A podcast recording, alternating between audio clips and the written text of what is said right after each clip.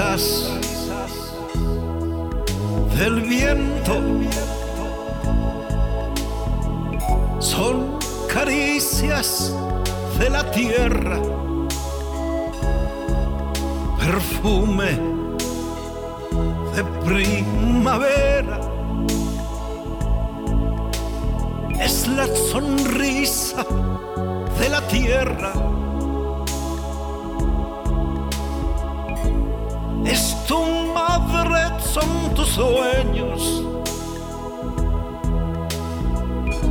La dulzura del amor es un padre que con sus manos construyó puentes de comprensión. Las estrellas en el cielo. Es la danza de primavera. Ángeles en la tierra. Es la persona que tú amas. Es tu madre, son tus sueños. La dulzura del amor. Es tu padre, son sus manos que construye puentes de comprensión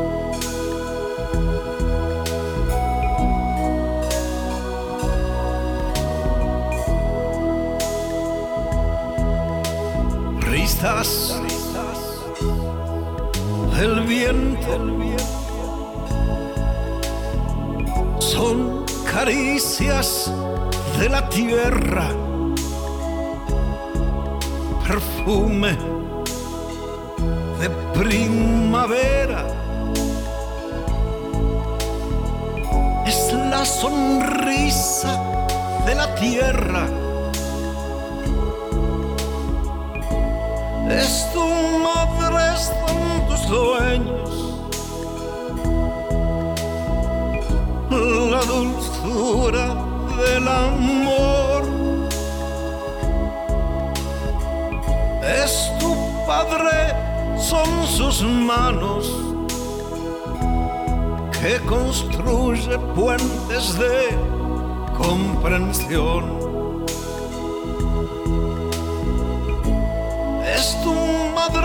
son sueños. La dulzura de Dios es tu Padre, son sus manos que construye puentes de comprensión. Es tu madre, son tus sueños. La dulzura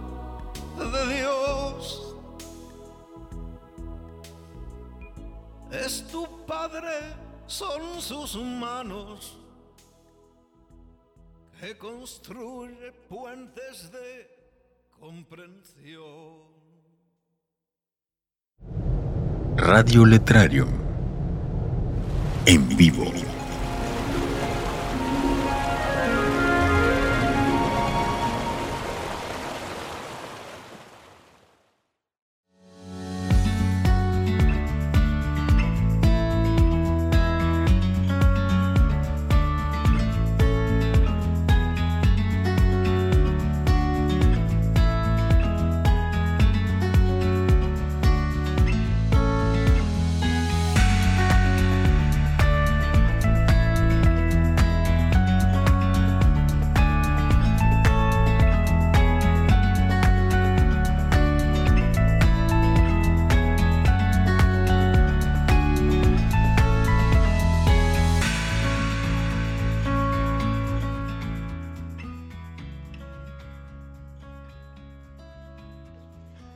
Buenas noches a todos y gracias por sintonizar otro programa de seudónimos por radioletrarium.com.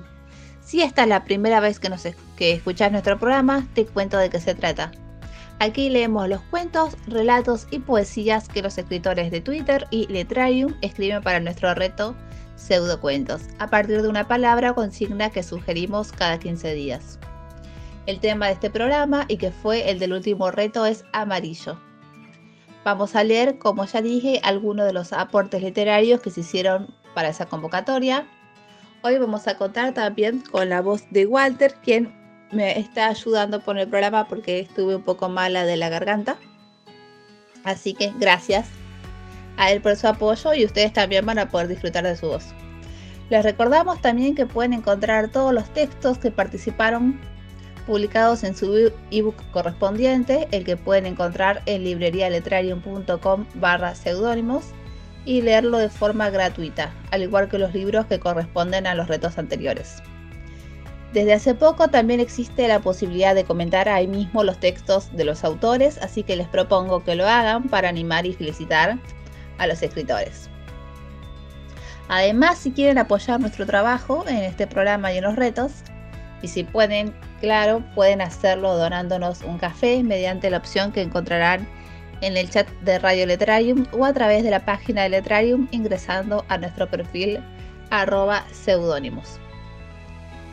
Ahora vamos a hablar del tema del programa, que es amarillo. En los últimos programas estuvimos investigando sobre algunos mitos griegos, pero para este indagamos en una mitología más local vamos a hablar de una leyenda de Santiago del Estero, una provincia argentina. Es la historia del Huiñaj y tiene lugar, según el mito, en algún lugar del norte argentino. Dicen que Huiñaj se vestía de amarillo y se adornaba con flores del mismo color. También amarillos eran los adornos que lucían el pelo. Huiñaj solía caminar por la zona luciendo su color favorito. Al día siguiente de su paseo, llovía. La gente ya solía relacionar sus paseos con la lluvia. Un día, Guiñaj enfermó y pese a la preocupación y esfuerzos de los suyos, murió, mientras la sequía asolaba los campos. El mismo día de su muerte apareció en el monte un árbol que no habían visto nunca antes. Tenía flores amarillas. Los lugareños vieron en él reflejado el deseo de que Wiñas no los abandonase, así que le pusieron su nombre. A las pocas horas comenzó la lluvia. La leyenda dice que de esa forma se perpetúa la tradición de Guiñac de vestirse de amarillo para anunciar la lluvia. Este árbol es llamado también en otros lugares palo cruz porque sus ramas pequeñas crecen perpendiculares al gajo del que nacen formando una cruz. La información para esta sección la tomamos de alero, aleroquichua.org.ar.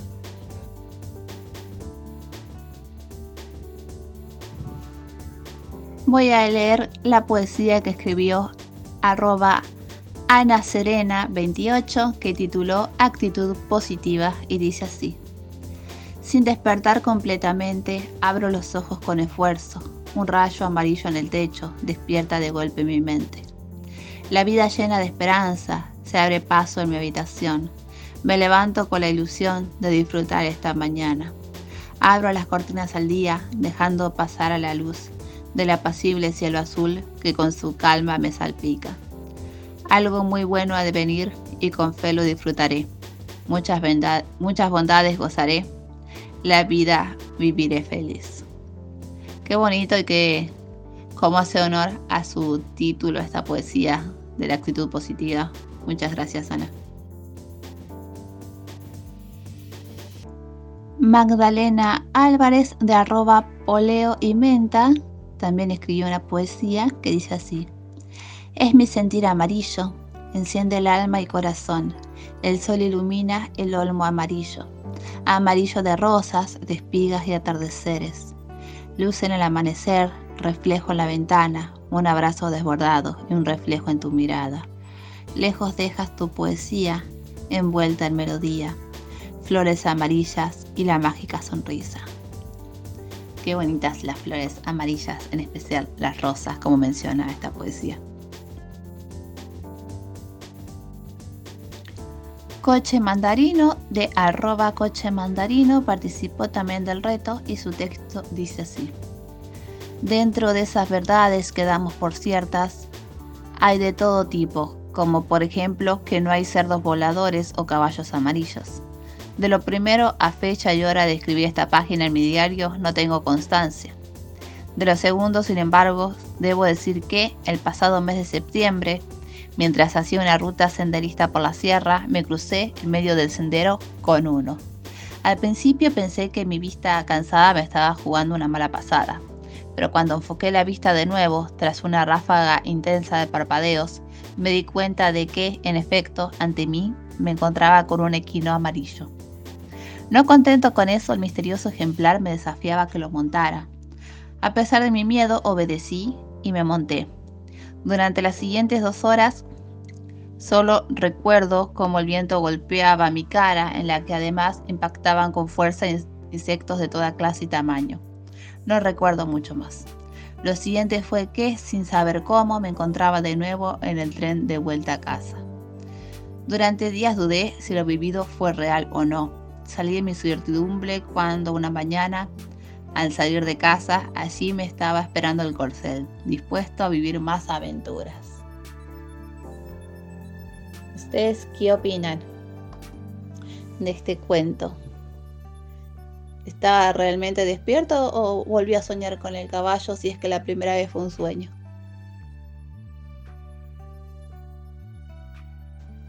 Los textos que leí de Magdalena de Coche Mandarino, de Ana Serena y el que voy a leer a continuación de Grace fueron publicados en Letrarium, así que aprovecho para recordarles que también pueden participar desde Letrarium, hay un poco más de comodidad para escribir un texto largo, así que bueno, están invitados también a participar desde allí.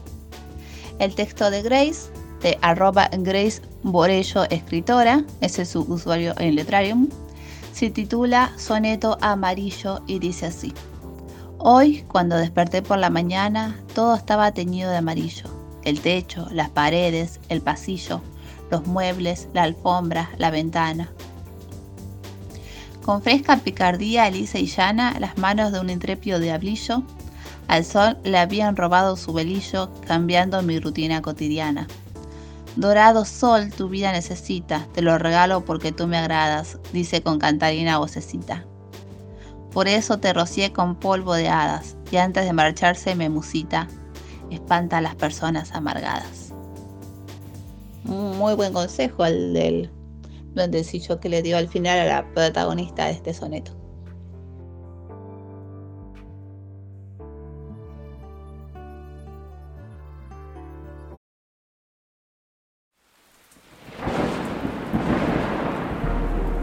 Conéctate. Disfruta de playlists seleccionadas y programas especiales, letras, podcasts, radio, arte.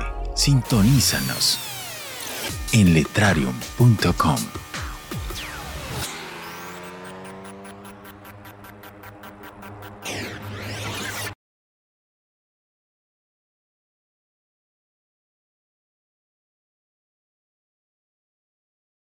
Leemos ahora el texto ha aportado arroba cntaengua al reto. Subía un bus amarillo, sonaba en la radio Yellow Submarine y, al ponerse el semáforo en ambar, el conductor dio un frenazo. Tropezamos y las mariposas amarillas del libro que estabas leyendo revolotearon a nuestro alrededor. El amarillo trajo el sol a mi vida.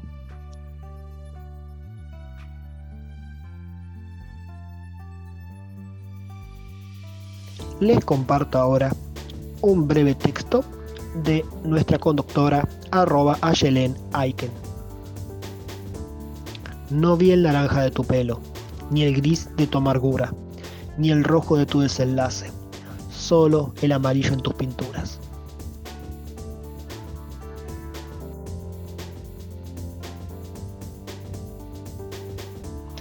Arroba cachu y abajo me llaman escribió entre China y Corea el mar amarillo se tambalea. Hay que viajar hasta el Océano Índico para contemplar el Mar Rojo, que entre África y Asia encuentra acomodo. Encerrado entre Europa Oriental y Asia Occidental, el Mar Negro está ubicado, mas será el Mar Azul de las costas de mis recuerdos el que bañó, baña y bañará mis fantasías y anhelos.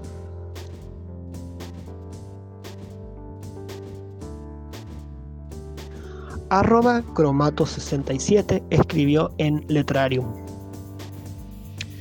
Soy el rey de amarillo. Mis sirvientes obedecen. Mis deseos se cumplen siempre. Vivo cerca del pantano. Nadie se atreve a mirarme. Mi nombre aterroriza a los hombres. Con mi aliento marchito las flores. Mi trono está hecho de carne. Me alimento de tus hijos. Soy el rey de amarillo.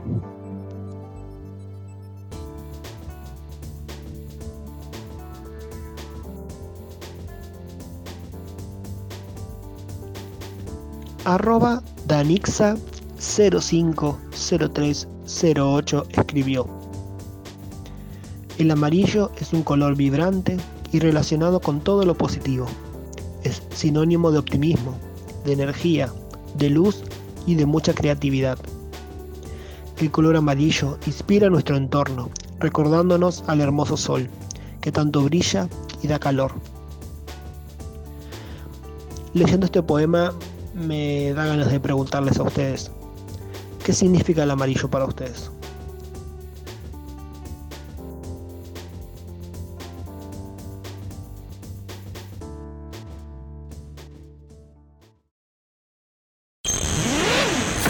Radio Letrario, comprometido con la promoción de autores, letras y diversos contenidos artísticos de interés te invita a participar activamente en su programación.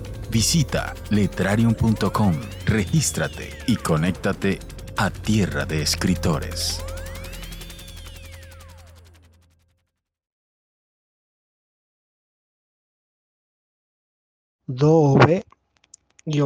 se escribió.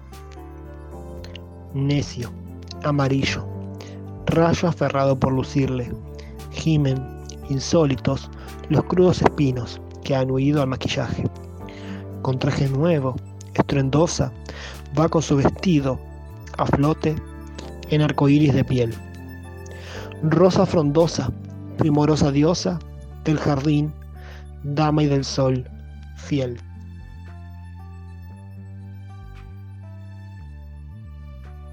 Seguimos con arroba lasken02.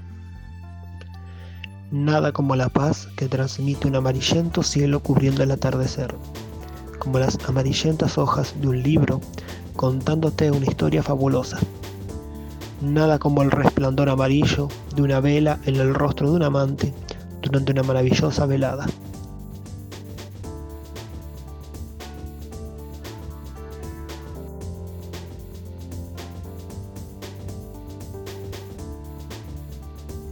Arroba MX escribió, así como el amarillo del girasol, vislumbrante y bello, que gira buscando al sol, así yo giro alrededor tuyo, eres la luz que ilumina mi vida.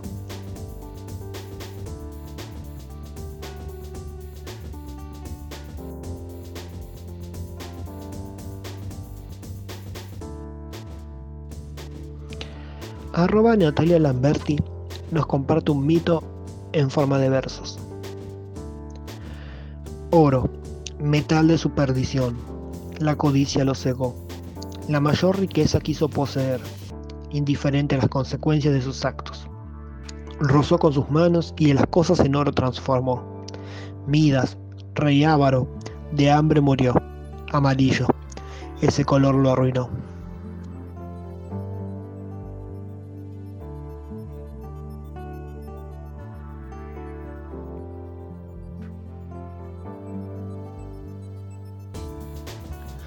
Arroba Andrés8342 nos escribió.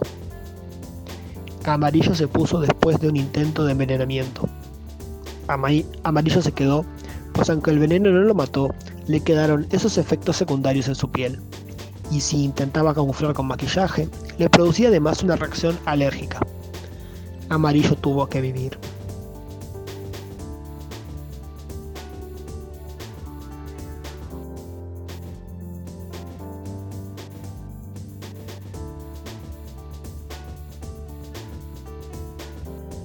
Arroba aldanálisis escribió. Amarillo es el color de la esperanza. ¿Quién el verde eligió, el dorado sol vio en todo su esplendor? Amarillo es el color del romance. ¿Quién optó por el rosa no pensó en otra cosa que en la ternura obvia? Amarillo es el color del poderío. La punta de una lanza, amarillo que avanza, se mueve como un río. Amarillo es el color de la naturaleza. Amarillo en crisoles y en cien mil girasoles y en las aves canoras. Amarillo es el color de la alegría. En cada sonrisa, con calma o con prisa, el amarillo brilla. Amarillo es el color de la templanza. Lo mismo en el confín o el rosal del jardín, el amarillo es oro.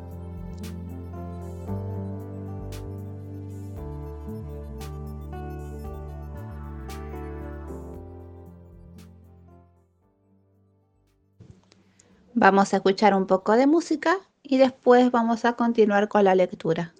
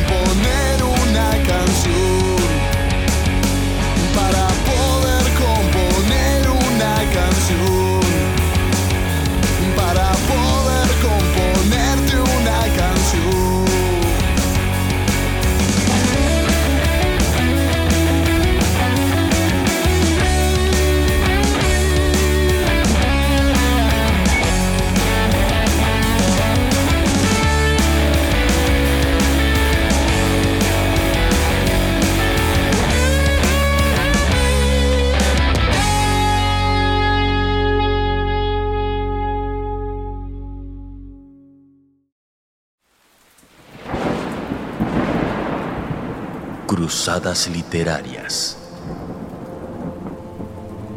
En tierras lejanas, cuando aún era imposible medir el tiempo, un antiguo libro que por largos años ocupó un lugar sagrado en la biblioteca del reino desapareció.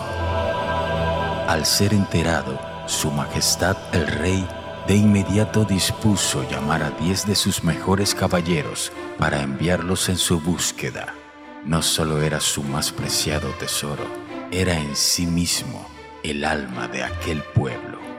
Un libro que bajo el más poderoso hechizo permite a quien escriba en él, usando el lenguaje mágico de los antiguos hechiceros, convertir en realidad todas sus demandas.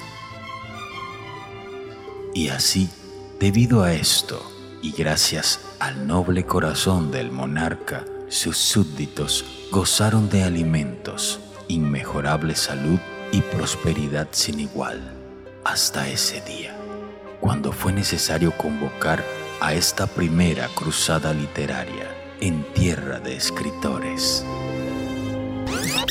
Escribe y hazte parte de nuestra cruzada www.cruzadasliterarias.com. Te invitamos a ser uno de los autores que participen en la continuación de esta historia colaborativa.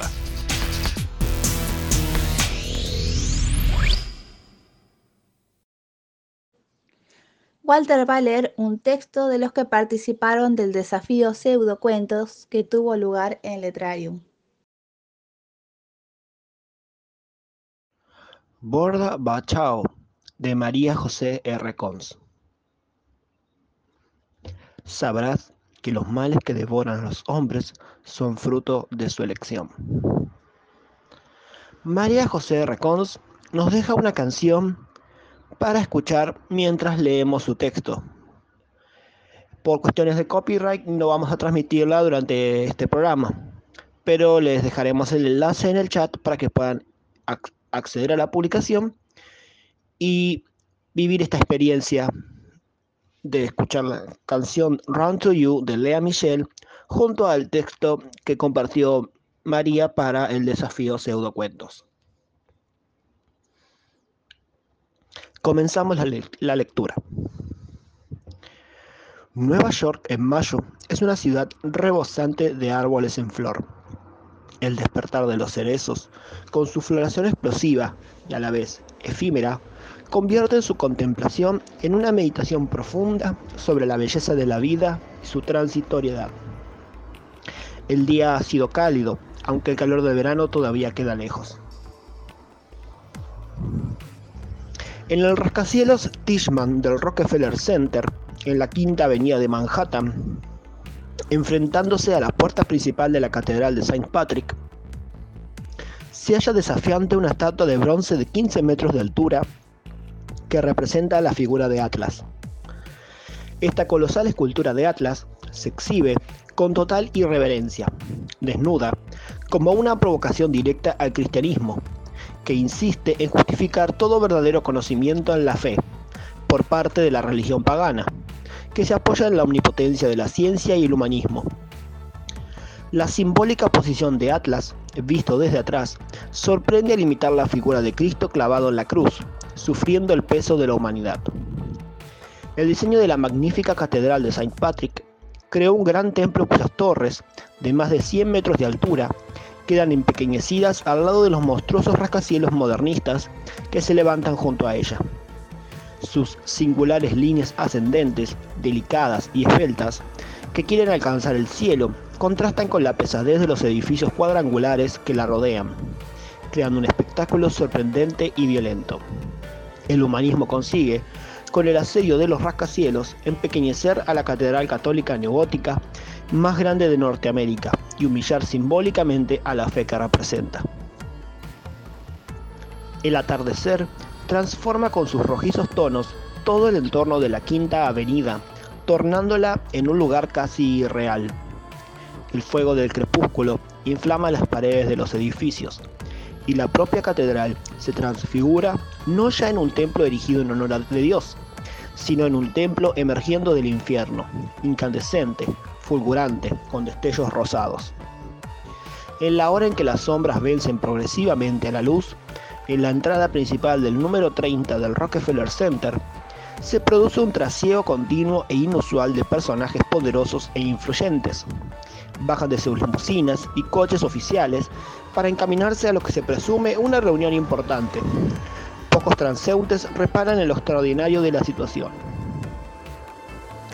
Una formidable lámpara de más de 14.000 cristales de Swarovski recibe a cada una de las personalidades que atraviesan el vestíbulo del edificio Comcast, acompañadas por sus guardaespaldas hasta los ascensores de la izquierda. Una vez allí, nadie más podrá utilizarlos hasta que el último de ellos abandone el edificio.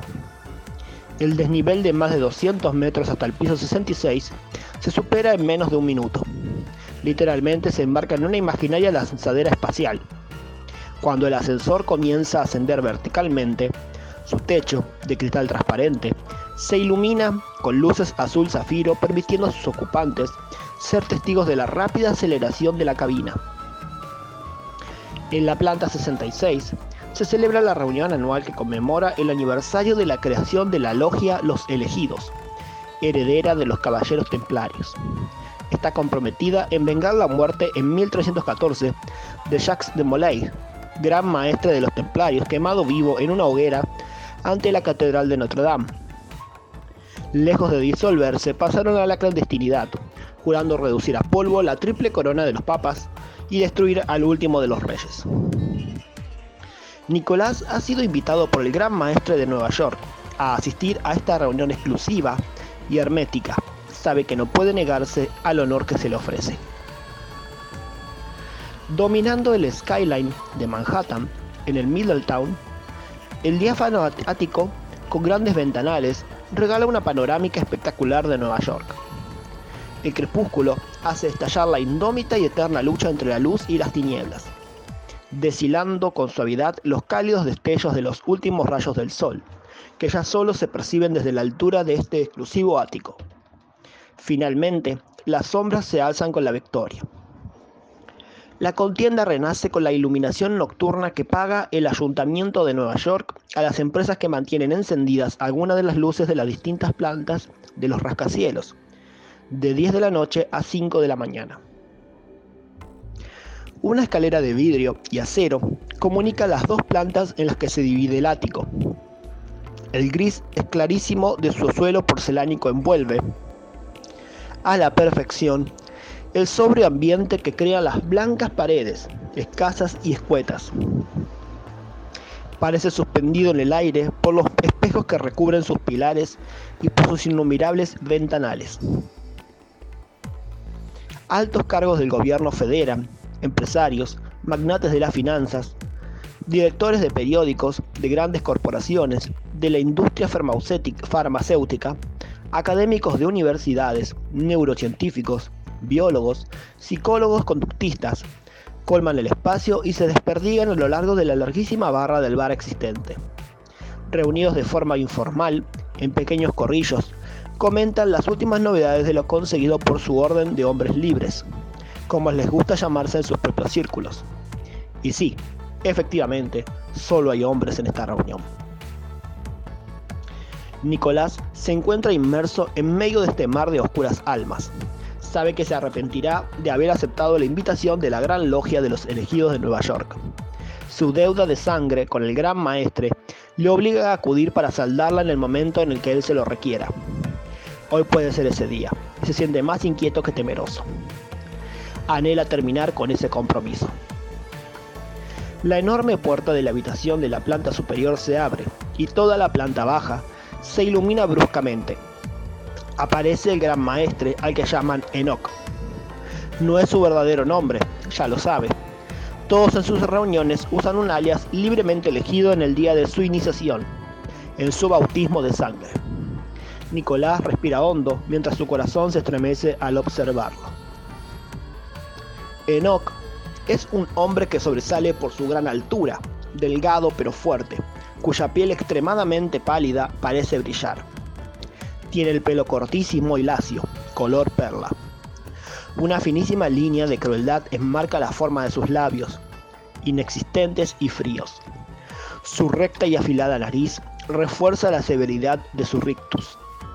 Del azul clarísimo de sus ojos, sin apenas pupila, se escapa un eco casi olvidado de dulzura pasada, ahogada en la profundidad helada de su mirada y en la oscuridad abisal de sus ojeras.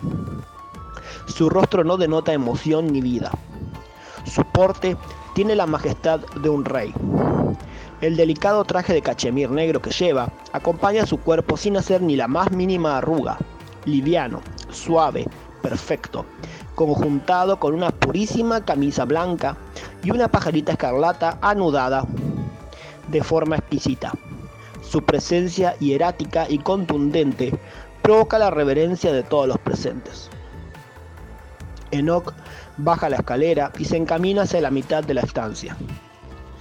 Antes de iniciar nuestra reunión, saludamos a la bandera de Estados Unidos de América y a todas las patrias del mundo. Entreguemos nuestros corazones a nuestro Señor, fuente suprema de todo lo existente, exclamó Enoch. Todos al unísono, metiendo su mano derecha dentro de su americana, exclamaron, Gloria Dei es celare verbum.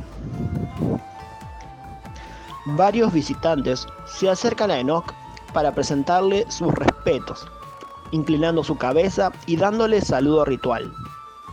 Desde su trono, Enoch me indica con un gesto que me acerque. Con paso lento quemo la distancia que nos separa y me paro a un metro de su persona. Me indica que me siente a su lado. Hola Nicolás, gracias por haber aceptado mi invitación.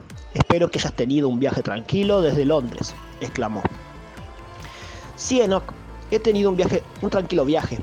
No podía permanecer sordo a tu llamada, reconocí respetuoso. Hoy podrás devolverme la deuda que contrajiste hace tantos años atrás, afirmó. Estoy deseando saldarla para que seamos libres los dos. No te pediré nada que no te haya dado antes. Sabes que ya deberías haberte unido a nosotros hace muchísimo tiempo. Es hora de que te decidas. El tiempo se acerca y ya no habrá vuelta atrás. No comprendo. ¿Qué tiempo se acerca? El tiempo del caos, sonrió enigmático. El caos existe desde siempre en nosotros y en el mundo, respondí. Nicolás, el caos al que me refiero es la segunda etapa de la transformación del mundo, afirmó serio. Enoch, sé que el trabajo en la logia es un deber esencial del iniciado y como tal dignifica y honra, pero he llegado a lo máximo que puedo y deseo conseguir. No quiero más distinciones. Por eso no deseo entrar en vuestra orden. No quiero pertenecer a los grados de gobierno. Ese no es mi lugar, ya lo sabes. No entiendo por qué nunca has querido avanzar a los grados de gobierno. Eres muy valioso para nosotros. Te quedarás fuera si no aceptas ser uno de nosotros. No tendrás protección ni tú ni tu familia. No alcanzas a comprender el terrible peligro al que los expondrás. Enoch te agradezco tu invitación, pero sabes que ya no me interesa el poder, la fama ni el dinero. Tengo cuanto necesito. Soy el hombre más afortunado del mundo porque tengo una familia a la que amo. Ya no soy aquel adolescente presuntuoso, imprudente e impetuoso que conociste hace 20 años. Ya no queda nada de él, salvo el eco lejano de su recuerdo. En el pasado he cometido todos los errores posibles, pero ya no quiero volver a caer en ellos. Tienes un hijo varón, ¿verdad? Creo que ya tiene 11 años. Necesitamos varones con la sangre adecuada. Será bienvenido aquí. Sí, Enoch, tengo un hijo varón, pero nunca te lo entregaré. Puedes tomar mi vida si quieres, pero mis hijos serán libres de ir y seguir el camino que quieran. El mejor patrimonio que les dejaré es la libertad de decidir por sí mismos y ser dueños de sus destinos. ¿Realmente crees que serán libres para decidir? Olvidas que la libertad es una ilusión, un espejismo en este mundo globalizado. Controlamos los medios de comunicación y, a través de ellos, con nuestra tecnología persuasiva controlamos el pensamiento de las masas. Consumimos su tiempo y su atención consciente. Es cierto que nada escapa de vuestro control. Aún así criaré a mis hijos con una mente abierta y serena, libre de presiones e imposiciones conocerán la fuerza y sabrán escucharla. Ella les guiará como nos ha guiado a nosotros. Equivocarse será su elección y su condena. Mantuve la calma mientras decía mentalmente, Mateo y Alma, no serán ovejas que podréis manejar tan fácilmente. Decide y elige sabiamente si quieres quedarte o irte, porque después no habrá marcha atrás. Nada le respondí. Pero, por favor, antes brindemos con todos estos hermanos. Por supuesto, no me negaré un brindis. A un gesto de Nock, los camareros llenan con champán todas las copas de los presentes. Se incorpora y levanta su copa. Todos al unísono le acompañan levantando las suyas. Su potente voz estalla y dice, me quedé estupefacto ante semejante declaración de intenciones. Observé cómo el entusiasmo iluminaba los ojos de los presentes. Caminé lentamente, alejándome de Nock y de su poder. Board up, chao, gritó Enoch, con la mirada fija en el horizonte y su copa extendida hacia los presentes. Nicolás, puedes quedarte o puedes irte. Si permaneces un poco más, quedará saldada tu deuda, porque te integrarás en nuestra orden. Haz como gustes, amigo. Deseo lo mejor para ti. Me voy, Enoch. No puedo pertenecer a tus hombres libres. Sabes que soy imperfecto y no deseo el honor que me ofreces. Intentaré buscar el justo pago para saldar mi deuda. Proferí con preocupación. Salí del rascacielos sin mirar atrás y me encontré de frente con Atlas. Este me recordó el castigo que supondría desafiar a los dioses, a estos amos del mundo. La noche ya había engullido al crepúsculo. En la entrada de su hotel, una mirada depredadora le esperaba.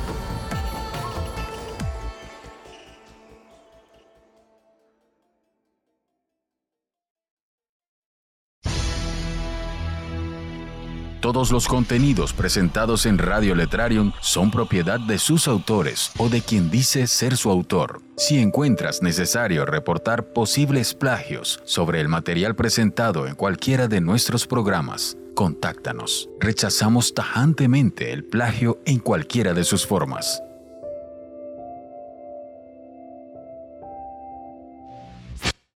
¿Te gusta nuestra programación? Activa los recordatorios para no perder ninguna emisión en vivo de tus programas favoritos. Comparte en el chat, conecta, disfruta. Radio Letrarium es una iniciativa Letrarium.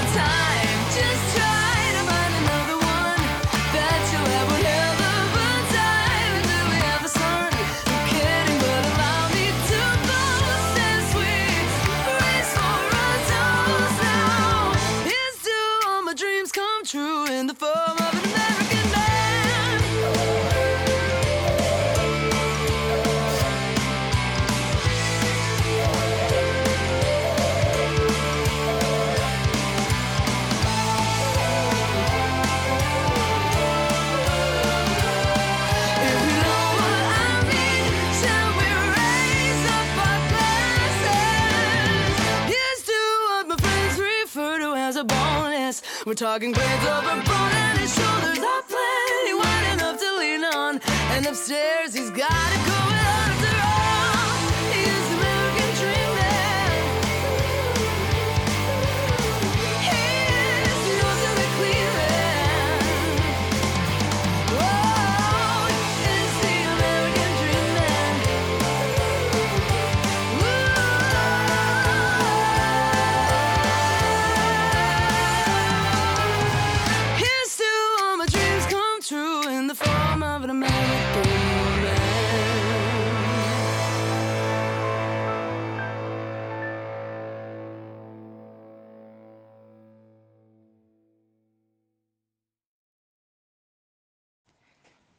Existe una famosa superstición en el ámbito teatral relacionada al color protagonista de este programa.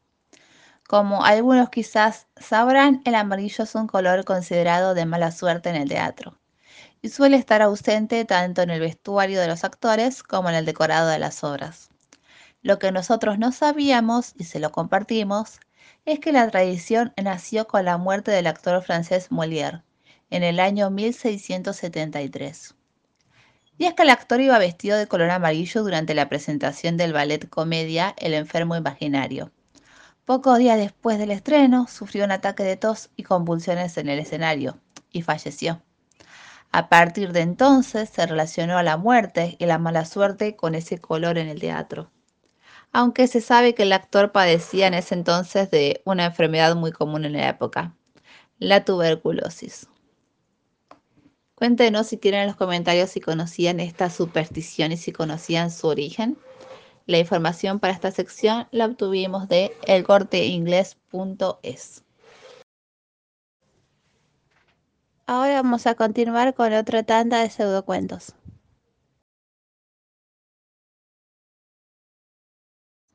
Arroba Tonelacaf escribió. Se restregó los ojos tratando de aclararlos. No podía creer lo que veía. Pensó en arrancarle las plumas, pero volverían a crecer. Sin dar explicaciones, lo lanzó fuera del nido. El mundo no estaba preparado para aceptar un cuervo amarillo. ¿Cómo reaccionarían ustedes ante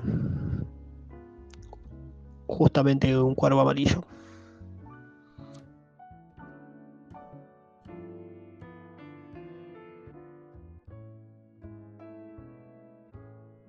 Arroba Verso Libre 11 escribió.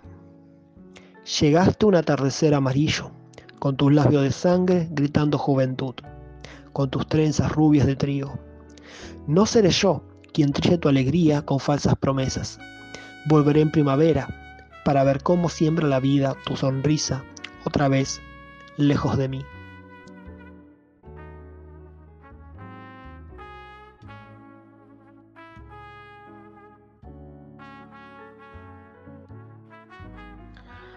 Arroba Sara Linar escribió, me gusta el amarillo, es brillante como el sol, me gusta especialmente en un girasol, también es bello un araguaney en flor, el arnica que cubre los campos silvestres, las mariposas amarillas batiendo sus alas, amo el amarillo.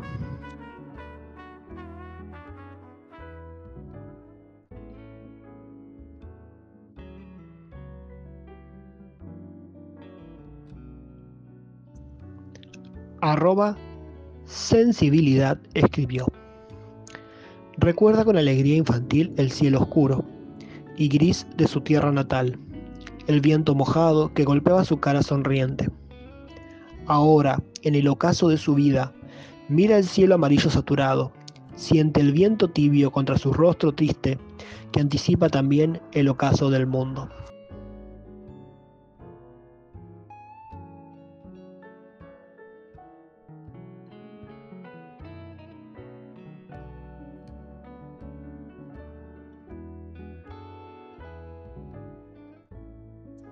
Les comparto esta noche un poema de mi autoría que dice así.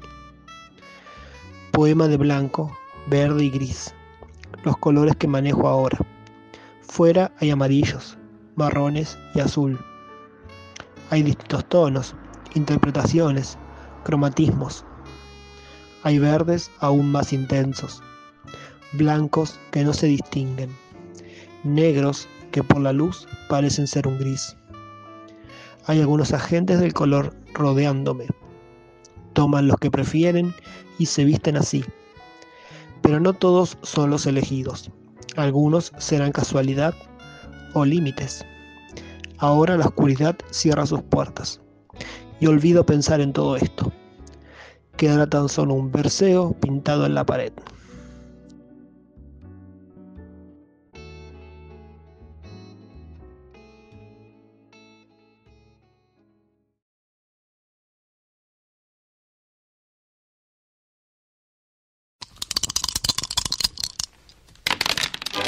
Ideario Letrario. Elige el número de dados, lánzalos y descubre nuevas historias. Visita www.idearioletrarium.com. Pequeñas ideas para grandes historias. Ideario Letrarium es una iniciativa Letrarium.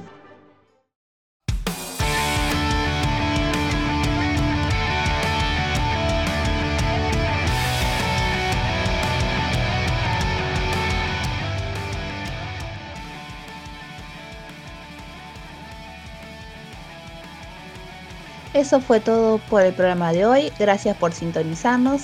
Gracias a nuestros oyentes, al staff de Letrarium y a todos los escritores por su participación y por su apoyo. Les recuerdo que sigan nuestra cuenta en Twitter, que es arroba seudónimo con P y C en lugar de S. También pueden seguirnos con el mismo usuario en Letrarium, así se enteran de todos los retos que hacemos y algunas encuestas que también hacemos a veces. Hasta este sábado está vigente el reto bicicleta para participar con su microcuento poesía. Esperamos que se animen a compartir sus aportes. Y antes de despedirnos, les queremos mandar un, un saludo especial a Martín, a José, a Grace, a Ana Serena, a Cristian y a Kekis, quienes estuvieron acompañando en la emisión anterior y que no pudimos saludar en vivo. También a todos quienes nos escucharon en diferido. También si alguien participó del chat y lo olvidé mencionar también el saludo para esa persona y gracias por su apoyo. Ahora sí nos despedimos hasta el próximo miércoles. Buena semana.